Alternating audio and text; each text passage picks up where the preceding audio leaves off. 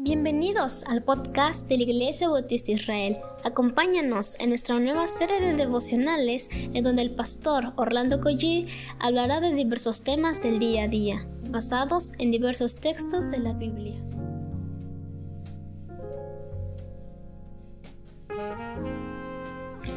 ¿Qué tal mis amados hermanos? ¿Cómo les va? ¿Cómo amanecieron el día de hoy? Pues vamos a suplicar al Señor su bendición y comenzamos orando. Padre bueno, te bendecimos, te adoramos, Señor, por, por lo grande que tú eres, por lo misericordioso que eres, Señor. Y una vez más te suplicamos tu ayuda, tu bendición, tu dirección. Permite que nuestros ojos puedan ver más allá de lo que percibimos como real y permite que nuestros oídos, Señor, puedan abrirse más de lo que logramos escuchar. En el nombre de Jesús. Amén. Estamos en el capítulo 11 del libro de Isaías y vamos a leer versículo 3. Dice la palabra del Señor. Él se deleitará en el temor del Señor. No juzgará según las apariencias ni decidirá por lo que oiga decir. Qué valioso es exponer nuestras vidas todos los días con las verdades bíblicas. No es una cuestión solamente de aprendizaje, sino que al exponer nuestras vidas a la luz de la Biblia, podemos ver nuestras faltas, nuestros errores, nuestras flaquezas, nuestras debilidades y por supuesto nuestros propios pecados. A la luz del texto, que por cierto el texto habla por supuesto de Cristo, ¿Cuántas veces ustedes y yo hacemos todo lo contrario? Juzgamos según las apariencias de acuerdo a lo que nuestros ojos pueden percibir. Juzgamos según lo que vemos. Y no es que sea impropio o pecaminoso emitir un juicio, pero nuestro juicio debiera ser conforme a la verdad. Y esto implica más allá de mirar simplemente como seres humanos.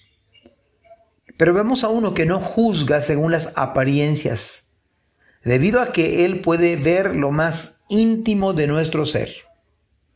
Otro detalle que nos dice el texto de, en cuanto a Cristo y en cuanto obviamente a nosotros, es que nosotros tomamos decisiones conforme a lo que escuchamos solamente, o nos apasiona en el momento.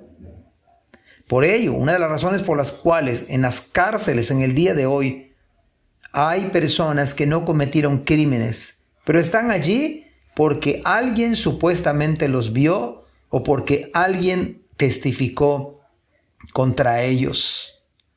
El Señor Jesucristo nunca ha actuado ni nunca actuará de esta manera.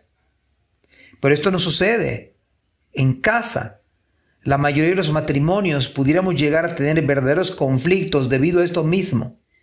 Las apariencias nos dominan. Emitimos un juicio, tomamos decisiones. Y hay las famosas frases, es que veo que ya no me amas. Fíjese, es que veo que ya no me amas. O la famosa mala comunicación. La mala comunicación no es más ni menos que decir bueno, yo me separo de este fulano o de mi cónyuge porque me ofendió muy grandemente, me hirió profundamente. Hermanos, con la ayuda del Señor necesitamos ver más allá de, que, de lo que nuestros ojos puedan alcanzar a percibir. Necesitamos como Cristo la misma guía del Santo Espíritu de Dios por encima de lo que vemos e incluso de lo que escuchamos. Nuestro amado Salvador no actuó de esa manera.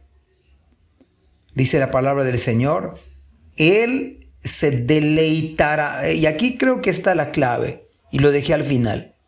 Porque la clave para todo esto es deleitarnos en el temor del Señor. Y este texto está hablando de Cristo. Él se deleitará en el temor del Señor. No va a juzgar según las apariencias, ni decidirá por lo que oiga decir. Y bien dijo Salomón, deleítate a sí mismo en el Señor, y Él te concederá, concederá, perdón, las peticiones de tu corazón. Y deleite es disfrutar, que nuestro placer sea Cristo, que anhelemos pasar tiempo disfrutando la palabra, disfrutando la oración. Y entonces seguramente el Espíritu Santo nos va a abrir un poco más nuestra mente, va a hacer que veamos más allá de nuestros ojos y que escuchemos más allá de las palabras. Que el Espíritu de Dios le guíe a usted y a mí y que nos dé la gracia para deleitarnos en aquel que se deleitó en el temor del, Señor. Bendiciones, hermanos. Amén. Gracias por escuchar este podcast. Te invitamos a compartirlo y a seguirnos en nuestras redes sociales para que no te pierdas el contenido que tenemos preparado para ti. También nos puedes encontrar en nuestra página web www.ibismerida.org y contáctanos al correo ibismerida.gmail.com Gracias por acompañarnos. Hasta la próxima.